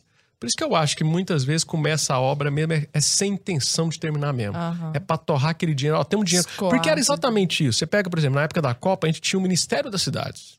O Ministério das Cidades era o quê? Era um. O ministro das cidades era um despachante de um mendigo de luxo chamado prefeito. Ele ia lá e pedia dinheiro. Chegava com um pratinho na União, ó, preciso de dinheiro.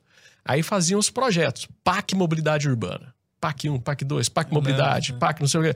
Era o quê? Ó, se você atender tais critérios, Programa de aceleração do crescimento. é, crescimento, aí tinha da, da mobilidades e o mobilidade para a Copa, que eram cidades que iam ter estádio e cidades que iam ser cidades médias que ia receber população, ia receber turista e tal, tal.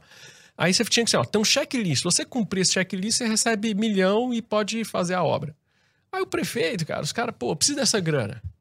Então, vou- aí faz um projeto aí, faz um negócio bonitinho aí, faz um PowerPoint, entrega lá e entregou, pegou a grana e vamos torrar essa grana. Então, às vezes é muito mais essa, esse descontrole que a gente Uhum. tem de que aí a, a distribuição do dinheiro vai ser muito mais reforçada por questões políticas do que de fato critérios técnicos para você fazer a obra, acompanhamento das obras. As obras começam esculhambadamente mal feitas, vem o TCU e o TCU embarga aquela obra. Você não pode fazer essa obra, né? Porque tá tudo errado. E aí vira essas obras paradas, Não né? tem segurança, não tem. Não tem segurança? né? Por exemplo, pegar o Aí a BRT culpa é do TCU, mas a culpa é é, deles. a Não, culpa é do projeto mal feito. Por é. exemplo, vamos pegar o- um outro exemplo. Vamos pegar o, o- o BRT de Goiânia. O BRT de Goiânia pegou dinheiro da Caixa Econômica Federal para fazer o BRT. O que, que aconteceu? A Caixa Econômica, depois que deu um pedaço da grana, descobriu que não tinha um plano de mobilidade urbana da cidade. Meu Deus Ou do céu. seja, a Caixa falou assim, ué, nós não podia nem ter dado dinheiro pra esses malucos. Cortaram a grana, a obra tá parada até hoje. Desde a época da Copa, hoje estão tentando terminar, parece que vão terceirizar a obra. Aí é engraçado, aí surge a iniciativa privada, não era o malvadão? Aham. Aí não, vamos, priva- vamos entregar pro privado fazer, aí o privado tem que ir lá salvar a pátria, se der errado a gente põe também a culpa nele de novo. Então assim, é, é cruel, é cruel essa parte de infraestrutura no Brasil. Pois é. Inclusive, você falou a respeito de, de dividir a cidade de Cuiabá, que isso prejudicaria a mobilidade urbana. Como que vocês hoje veem essa questão da mobilidade urbana no Brasil? Ou não se pode falar de uma homogeneidade? É muito diferente dependendo de que estado nós estamos? É, é, é- é muito diferente dependendo da cidade, Uhum. de como é levado, mas os problemas são muito recorrentes. Hum, As cidades, elas são feitas para expulsar pobre da cidade. Os planejadores das cidades odeiam pobre. Porque o pobre não vai morar na favela porque ele gosta do pagode, porque ele gosta do que está rolando na favela. Não, é porque ele não consegue ter recurso para atender a regulação urbana, que fala que num- num- o, o lote, o tamanho mínimo do lote tem que ser tantos metros quadrados, e daquele lote você só pode construir em tantos metros, porque tem que ter recuo, tem que ter. Nós temos cidades no Brasil que o tamanho mínimo do lote é 600 metros quadrados. que isso? Nós temos cidade brasileira que o tamanho mínimo de lote é 600 metros quadrados. Ou seja, você está falando para o pobre Tchau. que ele não pode morar nessa cidade. Isso faz com que você cause aquele fenômeno do espraiamento da cidade. As pessoas vão cada vez morando mais longe. Outro fator, nós temos planos diretores que falam, ó, não pode ter prédio com mais de nove andares. Por exemplo, Porto Alegre. É, porque o prédio faz sombra. Cara, eu choro de rir desses argumentos. Cara, que argumento mais idiota. Faz sombra. sombra, né? Faz né? a sombra e pode causar mofo. Sei lá, bicho. Eu sei que assim. Aí, se você proíbe um prédio alto, você vai sempre fazer prédios menores mais afastados. Aham. Isso quando não é centralizado do estilo Brasília, que ah, todos os prédios não podem passar de seis andares e tem que ser tudo. Quatro andares. Não, não, tá? É, seis, negócio é- seis, seis é na- seis. É. nas quadras na área residencial. São seis para as quadras 100, du- é, 100 uma- 200 e é- 300. É tudo Depois é blocado. 400 só. 400 são, Depois só 400. são Tudo três certinho, andares. Três andares. blocado, arquitetura É, comunista. aí que, que você. um Isso, todo- aí você Ele espalha. adora Brasília, tá? Ele adora. Eu odeio Brasília. Só que eu não posso falar mal de Brasília porque não tenho um local de fala. Ele pode falar. É, a gente, aí você esparrama a cidade. Aí como é que você quer que a mobilidade funcione? Se o cara que precisa pegar um ônibus, ele mora a mais de 20 quilômetros de distância do local do E de forma dele. irregular, porque ele não atende aqui, ele vai espraiar justamente. Aí, aí pronto, aí que não vai atender mesmo, né? Não, aí A vira um ciclo, né? Você vai para um assentamento, aí o assentamento precisa de urbanização, aí E- começa, aí vira, ah, vai um político lá, não, se eu for eleito, você, eu vou te, vou mandar vir a companhia de energia, eu vou trazer água, aí bota uma bica, né? Uma, Uhum. Igual o chafariz na- É, no Brasil colonial, né? Isso. O, cha, o chafariz da praça, e mas se vocês me elegerem de novo, eu vou fazer o. vou arrumar um financiamento para fazer o saneamento, pelo menos botar água. Saneamento é só água, tá? Aham. Esgoto, Esgoto pessoal. no Brasil não tem esgoto. É, A esgoto é maioria das cidades não tem. É, a realidade é essa, né? Então essa questão é essa uma questão da mobilidade, Lara, é um problema que e é, e é interessante que eu, que eu falo muito com o Adriano assim, eu falo, rapaz, é o cara quer resolver o problema do Brasil dentro de um escritório, um, um planejador. né? Eu sou planejador Lá em tal. Brasília. Lá em Brasília. Em Ah, Brasília ele quer resolver um problema lá, sei lá, no, no interior Não, vamos lá. do Ceará. Ilha, Ilha do Marajó. Aí tu vai na Ilha do Marajó, pô, Ilha do Marajó, e você olha assim, cara, todo mundo mora em palafita. A cidade é feita em palafita. Aham. Ah, não, mas eu falei, tá, e aí, como é que você vai dar a solução aí, querido? Como é que você vai. E o pessoal não percebe que o Brasil, pô, Era muito São plural, vários né, Brasis. é, é muito legal isso, porque você não precisa. É aí que eu falo, eu brinco muito com ele, assim. A história da bicicletinha, que o pessoal adora dar bicicletinha, ah, porque eu fui na Dinamarca. Aham. Ah, eu, eu andava fazendo meu estudo em Copenhague e achava lindo passear. Amigão, você tá andando a 15 graus aí, a temperatura, pô, você chega no local. Meu amigo, aqui, tu anda aqui. Aqui ciclovia virou uma coisa de lazer. Virou de rico, inclusive. Quem que anda nessas bicicletinhas urbanas? Não, É e- só quem quer pegar bike no É. domingo de manhã, Dá aquela pedalada dar legal. uma pedalada, tal. tirar uma A foto pro topografia Instagram. é diferente. Assim, lá em Copenhague é plano, é igual se fosse a zona sul do Rio ali, é plano. Você Andar pela orla é uma delícia, Pô, pô. é fantástico, né? Mas aí depois tu tem um lugar pra guardar a bicicleta. Eu tive um caso lá, eu socializei uma bicicleta minha na universidade uma vez Socializei, lá. socializei. né? Foi socializado. Foi, foi socializado. Eu fui pra. Eu ia, eu moro perto, né? Tinha uma bicicleta, aí deixava e, e minha sala de pesquisa era de, do, de professora em frente ao bicicletário e tal. Aí beleza. Trabalhava e ficava olhando a bichinha tal, beleza. No aí, dia que um- distraiu. Aí no dia que eu fui pra uma banca, quando eu voltei, fui pra cá, tem uma banca lá de mestrado, lá de um aluno. Aí quando eu cheguei, uai, cadê minha bicicleta? Aí eu cheguei, né, tinha se- no prédiozinho lá da, de, da- de pós-graduação, tinha, aí tem a segurança do prédio e tal. Eu Falei, poxa, meu, senhora não viu meu bicicleta e tal? Ah, professor, era do senhor. Eu falei, não, sim, pô, eu venho todo dia. Você não vê de capacete, você não vê que eu tenho um capacete e tal. Aí ela, pô, se eu soubesse, eu tinha avisado pro senhor, só tinha que levar pra sala do senhor, até ajudava o senhor a subir a escada e tal. Aí eu fiquei olhando, né? Um menor oprimido pela sociedade. Entendeu? Aí a gente fez, essa- aí eu fiquei olhando assim, e, mais, e mesmo assim, e, e mesmo eu indo e tal, é muito ruim, assim, o, a mobilidade pros modos todos, a pé, bicicleta, você com carro, com transporte coletivo, eles não se falam, a cidade o cara vai fazendo Um assim, Frankenstein, né? ele vai deixando, assim, deixa que. Não chega a ser um patamar aquelas. aquelas da, Chi- da China não mais, né? Antigamente tinha aquelas cenas loucas da, da Índia, né? O boi passando, o pessoal cruzando de Mas bicicleta. é quase né? aquilo, viu? Dependendo do lugar, Não, é bem lugar parecido. Aqui Brasil que é assim. Não, aqui em São Paulo eu tenho. Pô, eu fico meio assim, eu sou, sou candango, eu fico meio, meio desconfiado nas ruas aqui, que o pessoal de moto aqui. É uma lugar que loucura, Se é. você aprender a dirigir aqui, você aprende em qualquer lugar do Não, mundo. é. assim. É. Aqui não é pra. E esse negócio que né? você falou, eles é, é do, do, do próprio do Brasil ser muito plural, eu acabo percebendo isso também na questão da legislação mesmo. Você pega as leis de trânsito, é totalmente centralizado, é algo nacional, então vai abarcar o cara que é, tá numa grande metrópole, né, que tem um, sabe, carro pra caramba, tudo quanto é lado, quanto o cara que dirige, sei lá, numa uma motinha, numa estradinha de terra, sem chinelo, sem capacete, no interior do, que, como, como assim? Como é que é a mesma coisa pros dois, assim, dois cenários? Não faz o menor sentido, assim, sabe? Como é que você vai cobrar das duas situações algo que é uma irrealidade? É, é uma situação completamente diferente. Não, Não? teve caso no, no Nordeste mesmo, numa época que tinha muito. A violência estava muito em alguns municípios, né? Que foram autorizados, né? O pessoal, não, não, você não vai andar de capacete, não. A gente não sabia, o pessoal não sabia a diferença. O cara tá de capacete podia ser um bandido, né? Tal. Então, teve município lá que o. Que é uma, era uma lei inconstitucional, enfim. Sim, sim. Mas, mas libera, assim, tá liberado o pessoal andar sem capacete.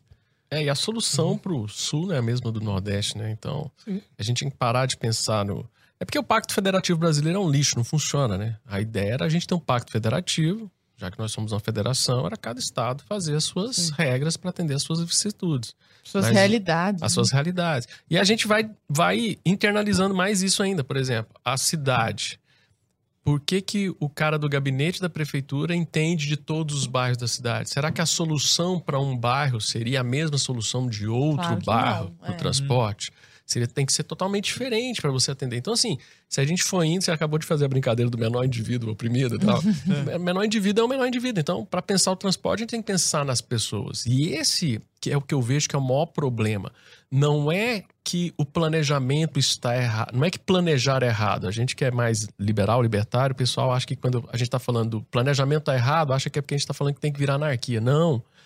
É porque não dá para o planejamento ser um planejamento central, que ignora as pessoas, que ignora a possibilidade de contratos privados. As pessoas ali do bairro querer resolver o problema do bairro. Vamos, deixa, deixa o pessoal resolver, cara. Por que não? Né? Resolver o problema da mobilidade, resolver o problema do, do transporte, empresas. Né, é melhor do que mora ali todo dia, né? Pra saber os, É. as dificuldades. Você do tem um fornecedor e um produtor. Pô, eu queria fazer uma linha de trem ligando a minha propriedade na sua. Pô, então combina com o cara da terra que vai passar. Por que, que não libera? Por que, que não pode? Por que, que tem que ter um burocrata lá em Brasília para dar uma autorização? Uhum. O nome é autorização. Pô, cara, já ficou.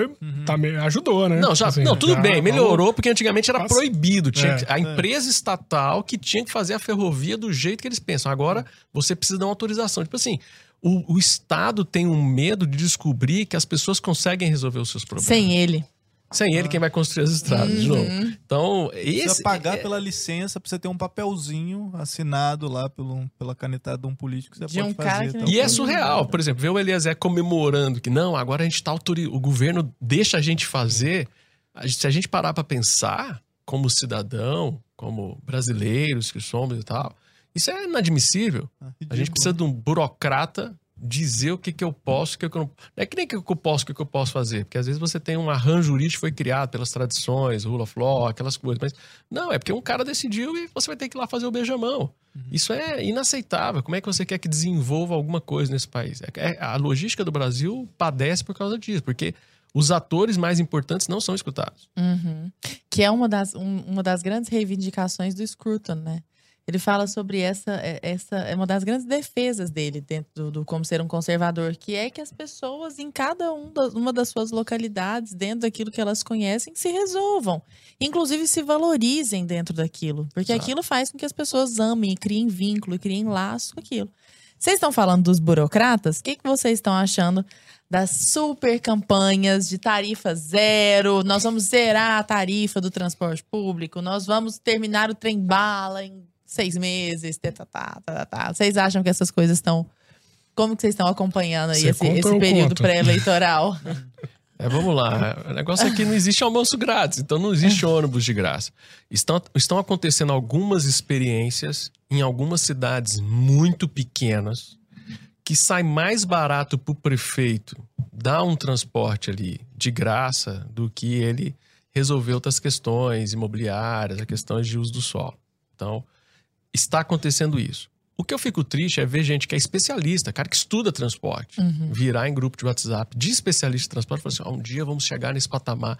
Cara, como é que você vai manter de. Como é que você vai oferecer de graça o sistema de transporte para a cidade de São Paulo?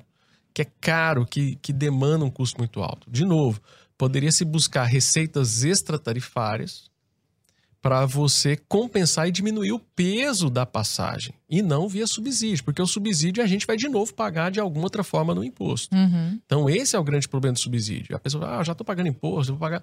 Mas muitas vezes esse dinheiro não chega, então as, as coisas acabam não dando. Então, a gente paga hoje subsídio e paga o transporte caro porque ele é ineficiente, porque ele é definido por burocratas, as rotas, as linhas. Então, esse é um grande problema que a gente tem no planejamento das cidades. O pessoal quer uma solução maravilhosa, né? O diesel aumenta cada dia mais o preço, aumenta a expansão das cidades, está aumentando, e o pessoal quer manter a tarifa, quer diminuir a tarifa.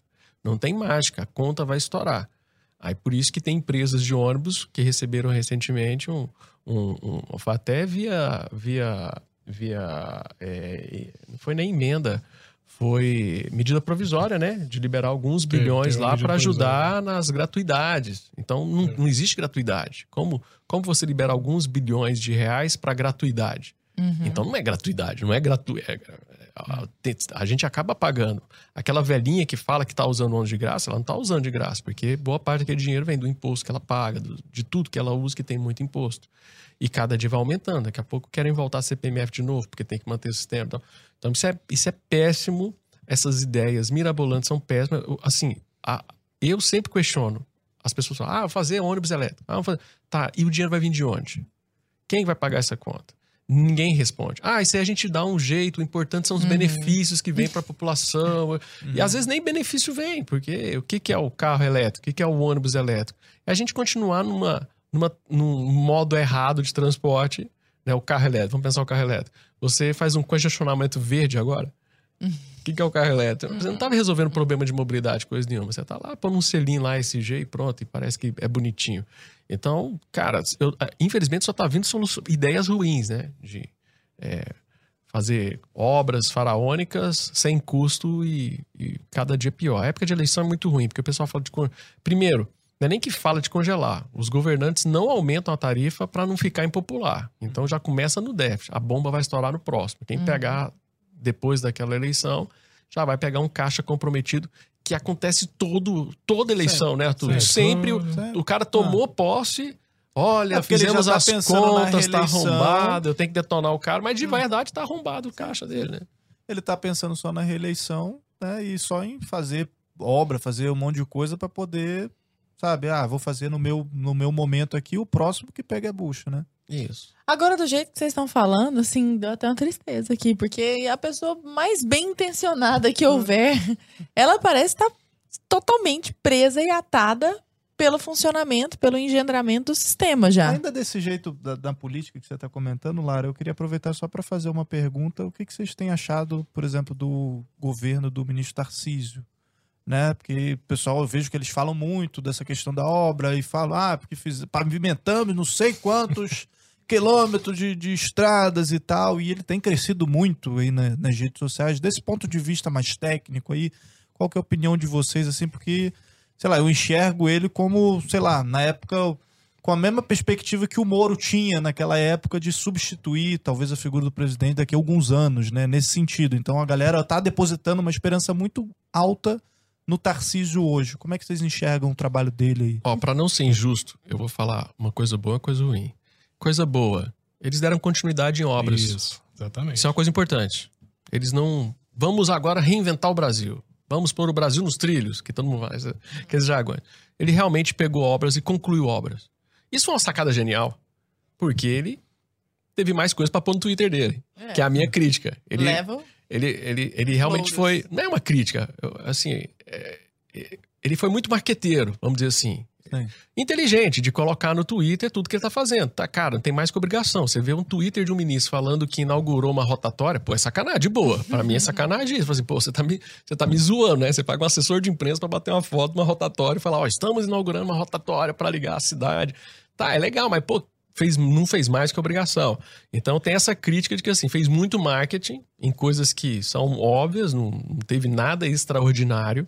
Mas o que ele fez de interessantíssimo foi concluir obras. Pegar obras que estavam paradas, concluir, Quais terminar. obras São do- importantes? Vou dar um exemplo concluídas- vocês. É. É, vamos lá. O São Francisco é de outro ministério, do Ministério do Desenvolvimento Regional. Ah, sim, sim. Uma obra assim, eu acompanhei a obra do, do transposição, na verdade. Porque isso aí já tava rolando, Não, ó. Meu eu- Deus. Sim, eu acompanhei ela ainda quando era Fernando Henrique. Quando eu tinha, não sei se não eram nascidos, no século passado. É, Nós já éramos, Não, não. rapaz, quero te dizer É, que a tinha CUTES no- é de 22, mas é só. curtida no. Então, o que que ele tinha um plano, o Brasil em ação, e o- eram dois planos, do, mesma coisa do PAC, um, dois, três, pio. Então, Só Fernando muda o Henrique- nome. só muda o nome. Eles vão fazendo esses PPAs e botando um nome bonitinho pra ficar legal, né? Fazer propaganda. Que não executa. Na- no Fernando Henrique já tinha, já tinha decisão política de fazer a transposição. Pô, essa obra, essa obra é do Império. Pô, Dom Pedro botou lá a coroa dele lá, uns, ah, pô, ajuda aí pra fazer o projeto, né? E então já existia essa necessidade, já tinha todo mundo, né? Pô, pelo amor de Deus, né? Não, não tem como não ver. Teve, um- pra mim, foi um erro na época da execução, que aí foi no governo do PT, né? Que eu vejo muito, a eu vi a possibilidade da, da transposição, uma possibilidade do projeto tentar ver um uso múltiplo do canal, do canal de transposição, podendo, quem sabe, até fazer uma via de navegação regional ali entre os municípios, entre a região do sertão. Porque tem muita mercadoria do interior, assim, a economia não é economia de como o Brasil tem uma, uma importância, o Brasil é muito importante, para o nosso PIB é muito importante o agronegócio, minérios, exportação, mas tem uma economia muito forte, que é a que está tá retomando agora, está garantindo, ah, se retomar de de emprego não é pelo agronegócio agora, é pela economia local, né, regional, essa, o consumo né, do país voltando, né? Então tinha essa, poderia ter pelo menos essa possibilidade de ser estudado e falar assim, não, não dá para fazer, aproveitar esse canal de transposição para fazer uma navegação de e a embarcação, gente, a gente pensa em embarcação, pensa em navio grande. Exemplo, você tem embarcação que, na, que opera com mil toneladas, que faz um, você precisa é um navio pequeno, um barquinho pequeno, mil toneladas, bota aí 50 toneladas um caminhão, 20, cam, 20 caminhões você tirava da estrada, com mil toneladas um barco que fica debaixo da água, 50, 60 centímetros debaixo d'água só. Ele é mais chato, né? Então ele aproveita. Você pode, tem equipamento, tem, pode ter modos, né? É, O veículo, né? No caso, a embarcação que pode ajudar. E também embarcação de é, levar víveres, né? Levar a produção de coco, aí aqueles barquinhos que vêm muito no Maranhão, no, no, nas, nas regiões, no, na região norte, né? Você poderia ter essa possibilidade. Não foi nem estudado. Mas aí fizeram a transposição, aí concluíram, que era fundamental, né? Tinha que ter uma obra importantíssima que ninguém, assim, que foi colocada, né? E foi mais comentada pelo é, pelo não pelo não pelo uso do não não usar o capacete do que a obra em si, que foi a, a ponte do Abunã. Eu posso falar, eu fui na em 2010 quando teve uma seca no Rio Madeira e a travessia o, o estado do Acre era o único estado brasileiro que não tinha ligação, a rodovia era interrompida por uma balsa. Então você tinha que parar lá em Porto Ve- em Abunã, que é um distrito de Porto? Velho, você esperava, vinha a balsa, pagava lá o, e a autorização de, da tarifa da NTT, da ANTAC, desculpa. ele falava assim, ó, não tinha um limite de valor pro uso pro operador da balsa. Falava assim, ó, você não pode explorar muito, mas você pode cobrar o que tiver que cobrar lá no Acre, né? Então, o, o, cami o caminhoneiro, o cara da bicicleta, a pé, todo mundo pagava para fazer a travessia da, Da na, na, na área da rodoviária ali para continuar com a BR, a 364, Uhum. que aí é para Rio Branco. Então, nessa, na época de seca do Rio Madeira, ele fica mais baixo, então demora muito para que o- a travessia corra. Demorando muito, começa a ter fila. Tinha fila de 6 km, 7 km. Aí uma vez me ligaram, né? Eu tava aqui, lá em Brasília. Ó, tá tendo um problema lá, a gente tem que dragar, tem que tirar areia para melhorar o, a passagem da, da balsa lá. Eu fui lá conhecer, né? Fui conhecer o, o local onde, vai, onde foi construída a ponte do Abunã. Em 2010, isso. Aí eu olhando assim, o cara. Eu falei, cara, ele tinha feito umas besteiras lá, o dono da, da balsa escavou, aí fez umas besteiras lá que piorou, ficou assoreou mais, ficou com mais areia, fez mais banco de areia. Mas o- aí passou, isso foi 2010. Passou 2014, 18, concluímos agora a ponte. Então a gente, isso é uma obra que devia ter sido feita há 30 anos atrás. Nossa. A capital, não é só a capital, não é só Rio Branco, são todas, as o estado do Acre, ele era prejudicado porque ali não tinha uma conex- uma conexão, que é uma ponte. Então você demorava, se tivesse o rio normal, você demoraria pelo menos umas duas horas para fazer a travessia, né? Porque tem correnteza, então a balsa vai devagar até você carregar a balsa inteira, depois você des- sai a balsa, liberar a balsa e os carros, demorava mais ou menos no- em tempos normais duas horas. Você faz agora a travessia em dois minutos, né? Nossa. E aí, qual foi o. Qual foi, aí que era a coisa engraçada, né? Quando eles foram inaugurar, né? O Tarcísio tava, o presidente, o Bolsonaro foi também, né? Aí ele, o Bolsonaro tem a moto. Não, Tarcísio, bota aí. Não, tô sem capacete, presidente. Não, não, senta aí que vai ser isso que vai passar na TV. E foi isso que passou na TV.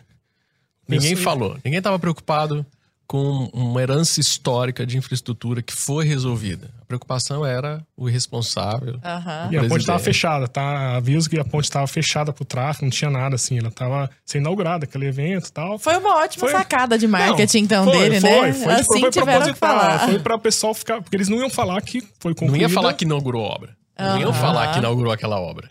Foi uma É jogada. foi na sabatina com o é. negócio na mão lá, sei lá, que É. a Anitta E todo mundo compartilhou, quer- todo mundo, ai meu Deus e tal. Aham, também foi uma sacada. É um, é um bom marqueteiro, né? Não, e é ótimo. Então, assim, essa questão do Minfra foi assim. é- era fundamental. Uhum. Tem um passivo. A gente ainda tem um passivo muito grande de obras que foram planejadas, foram até iniciadas de infraestrutura de transporte.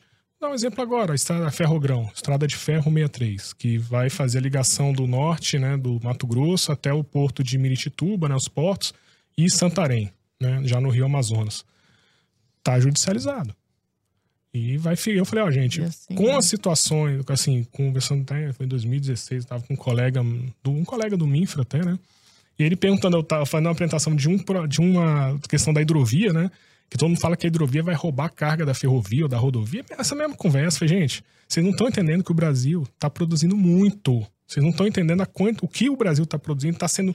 E Não não se preocupar, né? e só não produzem mais. O Mato Grosso tem. A, a produção agrícola do Mato Grosso, ela só não é maior ainda, porque eles sabem que se eles aumentarem, Não eles consegue. não, tem, não Eles vão perder a carga. Então eles perdem. Então eles seguram, eles estão, eles estão represando na esperança, né? Aí concluiu né, a rodovia a B- a 163 até Miritituba, né? Que aí por que Miritituba? Que era um lugar que ninguém, assim, no mapa, lá no Tapajós, 230 quilômetros subindo o rio Tapajós, né? Tem ali Alter do Chão, que é turístico, bonito, ali em Santarém. E você sobe mais, sobe no rio 230 quilômetros e chega ali. Por que, que você não vai além de Miritituba, sobe mais o rio? E o rio vai até, né, até a região da região produtora do Mato Grosso. Tem o tapa, o Juruena e o, o Telespires. Porque aí se juntam e formam o Tapajós. Porque as 10 quilômetros acima de Mitituba, você tem um pedral, umas corredeirazinhas. Então você tem esse impeditivo. Tem que ir lá desenhar Você de novo que pra ministra. fazer um projeto, né? Um projeto que tem como tem, ah, tem como executar, não é? Não vai. E é uma pegada, né? Eu, falo muito pessoal, pô, olha o trade-off, olha o que você tá pensando. Você, tá, você vai tirar caminhão, acidente, que aí foi um pouco da minha tese também, negócio de você fazer a conta, né? E fazer obras menores, que também é um problema nosso. O pessoal gosta de fazer o maior estágio do mundo. Ah, eu quero fazer a maior. Tudo é o maior, né? Aí você fala, É, ferrovia, a maior ferrovia, tem que fazer uma norte-sul e tal. tenho que fazer um trem-bala, né? fazer Porque- é, tudo assim, é muito populismo, né? Ô, Adriano, lá no seu livro, na página, no livro de vocês, né? Lembrando que o pronome seu pode se referir ao plural também. Lá no seu livro, na página 45, você fala assim, ó. é, as rodovias foram construídas não para integrar os modais existentes. Elas foram construídas para substituir as ferrovias e navegação de cabotagem. Nós falamos aqui de hidrovias, falamos a respeito de rodovias, e acho que convém que nós falemos agora sobre as ferrovias. Em que estado nós estamos, assim, agora? Em que, em que momento nós estamos das ferrovias? Estão muito abandonadas ou tem alguma ferrovia que está, assim, nossa, arrasando? Nós temos nada de ferrovia. Nós temos ali a, ferrovia da Vale, da Vale ali, no- que transporta minério. Ah, temos a Norte Sul operando alguns pedaços e alguns outros trechos, assim, realmente irrisórios, assim, no Brasil. E é um outro problema da megalomania que a gente tem nessas obras grandes, faraônicas. É bom te lembrar, por exemplo, as- a gente falou um pouquinho das ferrovias americanas, né? As ferrovias americanas entraram em colapso no momento, as grandes ferrovias, e aí o que, res- resu- o que fez a- o setor ferroviário americano crescer, um outro setor muito importante que cresceu dessa forma, que foi o México também, cresceu muito o setor ferroviário deles, foi no que a gente chama de short lines. Que é o quê? Vamos liberando, fazendo rodovias, ferrovias pequenas. O cara quer entregar pro produtor dele. Eu quero entregar, eu quero, eu tenho uma fazenda, fa- faz uma ferroviazinha para ligar ali no, no, no um ponto po- a outro. num ponto a outro e tal. Aí vai formando uma malha que vai juntando e vai virando uma grande rede que aí você tem o direito de passagem. Aí eles negociam, sai de uma passagem de uma ferrovia para outra. Você sabe por que, que eu falei isso? Porque daqui a pouco vem a treta. Então, aí você negocia a passagem de uma ferrovia para outra e quando você vê, você não precisou fazer uma ferrovia gigante, uma norte-sul. Você teve várias ali que eles vão co- colaborando, né? Você tem agência, nos Estados Unidos tem uma agência só para fazer arbitragem, para não precisar acionar a justiça. Eles têm uma agência especializada em negociação de direito de passagem de uma carga para outra e tal, mal barato. E aí, o que que acontece? No Brasil, não. A gente acha que é os grandes eixos, as grandes rodovias, as grandes ferrovias. E Isso, Cortando o Brasil. cortando o Brasil, ligando de norte a... Vamos pôr o Brasil nos trilhos. Cara, escuta essa frase, eu morro de raiva. pôr o Brasil nos trilhos. É um jargão. É pior que piada de tiozão, né? Então, cara, é... é- Cadê o trilho, pô? Não tem trilho nenhum. não tem trilho e tal. Então, assim, nós optamos por um modelo que é de grandes obras. Eles ligam. A ferrovia tem um grande problema, que ele liga um ponto a outro só e não tem capilaridade muito. A gente não trabalha com a ideia de short lines. Nós tivemos uma, uma grande mudança, que foi realmente a, a- a liberação com o marco ferroviário de autorizações, ou seja, não é mais o governo que faz. Uma pessoa pode fazer. Porém, contudo, todavia, lá fala que a priorização para a autorização são para obras integradoras, grandes obras. Então, se tiver um cara que quer fazer uma ferrovia pequenininha aqui, mas tem alguém que quer fazer uma ferrovia grandona do lado, o cara da ferrovia grandona vai ganhar autorização. Uhum. E o da pequenininha pode não ganhar. Pra ela nunca ficar pronta, grandona. E o outro problema é que não há, claro, não existe em lugar nenhum falando do direito de passagem. Então, como é que eu vou fazer um monte de ferrovia se não deixou claro a questão do direito de passagem? Eu passar de uma capa. Porque eu não vou deixar o cara usar minha ferrovia, porque às vezes um, a ferrovia ganhar um qualquer concorrente. ali. É, Custo. porque os. Estados Unidos, nós tivemos. É é um outro grande tabu que a gente tem, falar ferroviário, monopólio natural. Ah, não faz sentido um cara colocar uma ferrovia do lado da outra. No norte dos Estados Unidos, nós temos algumas cidades que eram abastecidas por mais de 20 linhas concorrentes de, trans- de trem, né, de ferrovias, porque o volume de carga é muito grande. É aquilo que o Eliezer tá batendo desde o começo do programa. Cara, pode fazer hidrovia, ferrovia, pode fazer transporte que for, a gente vai ter carga para isso. O Brasil é um maior grande produtor nacional. É o celeiro do mundo. É o né? celeiro do mundo, vai produzir muito. E a gente importa muito também, então a gente tem que distribuir essas mercadorias para dentro do Brasil, não só de caminhão, que vai melhorar até a qualidade de vida do caminhoneiro. Que é o que ninguém fala. A ferrovia e a, e a cabotagem não vai tirar o emprego do caminhoneiro, que foi uma discussão muito feita na época. Ah, vai tirar até o erro estratégico de chamar de BR do Mar o projeto da cabotagem, né? Aí deu a ideia de que ia substituir a BR rodoviária pela cabotagem. Mas não, você vai melhorar a qualidade de vida do motorista de caminhão, porque não vai precisar mais ficar cinco dias na estrada. Ele vai fazer viagens mais curtas, porque tanto a cabotagem como a ferrovia não tem capilaridade, vai precisar de um caminhão para tirar do porto, para tirar lá do terminal ferroviário e levar para a indústria, levar para algum lugar. Ou seja, esse caminhoneiro ele vai fazer mais viagens curtas com mais valor agregado. O caminhoneiro vai ganhar mais dinheiro se ele trabalhar, se a gente usar um sistema multimodal, que é o que Trabalhar tem em que fazer. conjunto. Trabalho em conjunto, ferrovia, hidrovia, né? A mesma coisa para a cidade. Não é o metrô que vai resolver a cidade. É você ter a integração da bicicleta com o metrô. Sem megalomania, né? Sem megalomania. Vamos fazer pedacinhos pequenos. Vamos fazer Xangai. Xangai. Vamos fazendo os pedacinhos até daqui a pouco quando a gente vê tá grande. Então, Tá vendo Rio de Janeiro, ou o prefeito do Rio de Janeiro? Tá vendo? Entendeu? Pra ficar botando uma linha só daqui a não sei quantos anos. E cadê a linha 3? E... Não, o Rio de Janeiro tem assim, eu vejo a Baía de Guanabara falando, cara, por quê? Porque tem a barca, né, a travessia Rio-Niterói. Quando criaram a ponte Rio-Niterói, foi uma obra do, do DNR, né? O pessoal falou, ah, vai acabar com a barca, meu Deus. né? Não, a barca é utilizada. Quantas vezes eu fui de barca pra É, Niterói? a barca continua, continua com o show do, do van opção. do cover, continua funcionando tudo. Tem para Paquetá, mas não tem para os outros municípios que estão Sim, sim, dentro da Baía de Guanabara. Eu falei, cara, por que não criar? Tinha, tinha uma ideia né, de fazer uma, um barco que existe tecnologia, na, no- na Austrália tem, que você é, saindo, fazer uma ligação para Barra da Tijuca. Fazer um terminal aquaviário na Barra da Tijuca e levaria você a Santos Dumont tal. Legal, sim. Aí empacou, não, não- tem, tem veículo para isso. No, na, ah, onde tem? Na Austrália, vai em Sydney, na Baía de Sydney, tem um bar, uma, uma linha de transporte aquaviário lá que não é só uma travessia, né? Ela faz você com cartão, um, esqueci o nome, não é o Oster, não, o Oster acho que é o inglês. É aqueles cartões de transporte que você usa toda a rede de transporte da, ci- da metropolitana de, da, de Sydney. Então você usa qualquer um. Você vai lá no cartão, tum, passa e vai, e vai usando. Você usa aquaviário, ferroviário, ônibus. É mó barato, sim. O VLT, né? Ela também tem pra praia, lá pra Bondi. Então você tem essas possibilidades. E tem uma embarcação que vai, você sai porque É tem um que tem um passeio. negócio que, tipo, você paga até onde você vai. Não tem um negócio desse? Que, tipo, você pega um, sei lá, peguei um cartão assim, aí eu vou até a estação tal. Então eu pago só o proporcional você até aquela os- estação. Se eu vou áreas. andar mais, eu Isso, pago mais. Se eu ando mais. menos. Você vai por zonas, eles vão fazendo zonas quanto mais Hum. distante. E é interessante que é, vers- é a versão invertida nossa. Aqui, quanto mais pobre, mais distante do centro de- do distrito, né?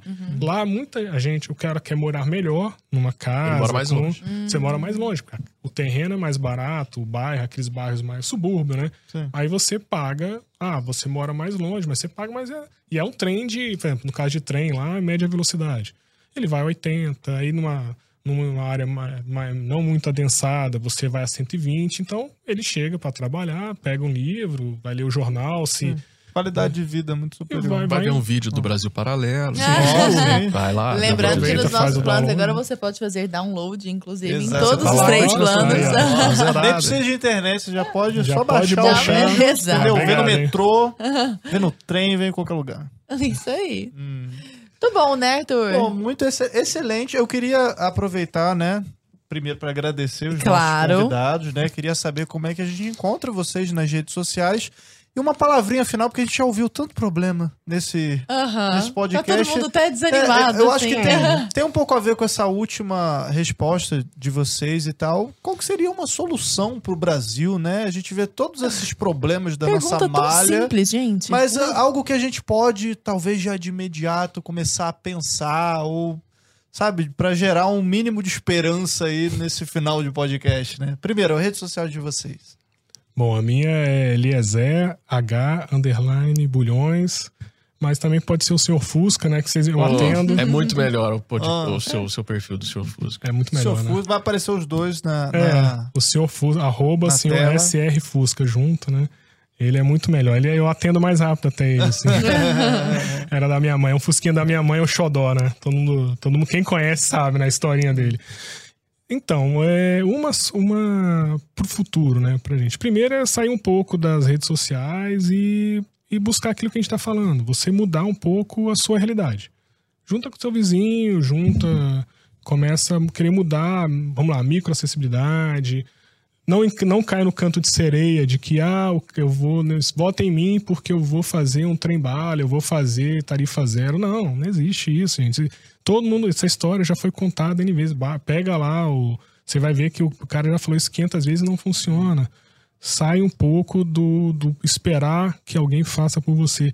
E a mobilidade, quem mais fez pela mobilidade no Brasil nos últimos 10 anos foi o celular, tá, gente? Já, quem mais mexeu, revolucionou foi o celular. Em que sentido? No sentido que você começa a ter, o, o usuário ter a informação. Você começa, por exemplo, se não tivesse celular, não teria Uber.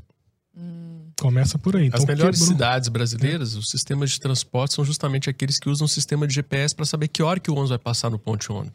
Então não é uma lógica de vamos fazer um ponto de ônibus bonito para abrigar as pessoas. Não, não precisa nem ter ponto de ônibus. Se você sabe que o o ônibus vai passar tal horário ali naquele lugar, você se organiza. Então, o celular é uma ferramenta fantástica. Pra e o é celular, que tem trânsito no local também. É você sabe trânsito, você, é- é- o celular é a ferramenta do futuro, é o, é o que revolucionou o transporte. E já É. tem acontecido, né? Coisa boa. E você, Adriano, como é que a gente encontra você? É, me encontra no ADR Paranaíba, que é o meu Instagram, e eu tenho um podcast chamado Transportar é Preciso, porque quando a gente terminou o livro, a gente falou assim, pô, ainda faltou tanto assunto, né, Eliezer? pô, tem tanta coisa, e a gente sempre tá aí, vamos fazer uma continuação, em vez de fazer um segundo livro, vamos fazer um, um podcast que a gente bate papo lá e tal, É YouTube? sempre tá lá, tá no YouTube, transpo- joga Transportar é Preciso, acha fácil, somos Spotify. distribuídos, está no Spotify, YouTube, é, vários, o Instituto Miss Brasil está distribuindo agora também, então estamos com muitos parceiros distribuindo. Está sendo uma aceitação muito grande do pessoal da área do transporte, Uhum. é, os te, pessoas da área do transporte, porque às vezes não pode falar, né? Porque senão perde o emprego. Aí, ó, escuta o Adriano aqui, escuta o Eliezer. Não, eu adorei que o transportar é preciso, é uma alusão a navegar é Navegar é preciso, preciso. viver não é preciso, né? Ah, No sentido de que é preciso, é necessário e é preciso no sentido de, De precisão. precisão, Hum. mesmo. E o Ficou Brasil muito precisa bacana. dos dois sentidos. É necessário Exatamente. e nós temos que ser mais precisos. Mas precisa arrasar, ainda tem uma veia poética no Nossa, negócio. Terminou com uma uma- pill aqui. Um Pessoal, plot muito obrigada, um plot twist. Muito obrigada pela presença de vocês. Penso ter sido muito útil. Tô imaginando o menino que tem que fazer redação do Enem sobre transporte, sabe? E ele agora já tá muito preparado Resolva o problema da malha do mundo. rodoviária no Brasil. velho. Ele já pô, assi- Ele já- assistiu ao Conversa Paralela e já sabe tudo. Já tem mais indicações. Muito obrigada. Até a próxima, viu? Obrigada pela participação. Foi um prazer. Gente, Obrigado, Valeu, gente. obrigado. até a próxima semana. Até, meu povo.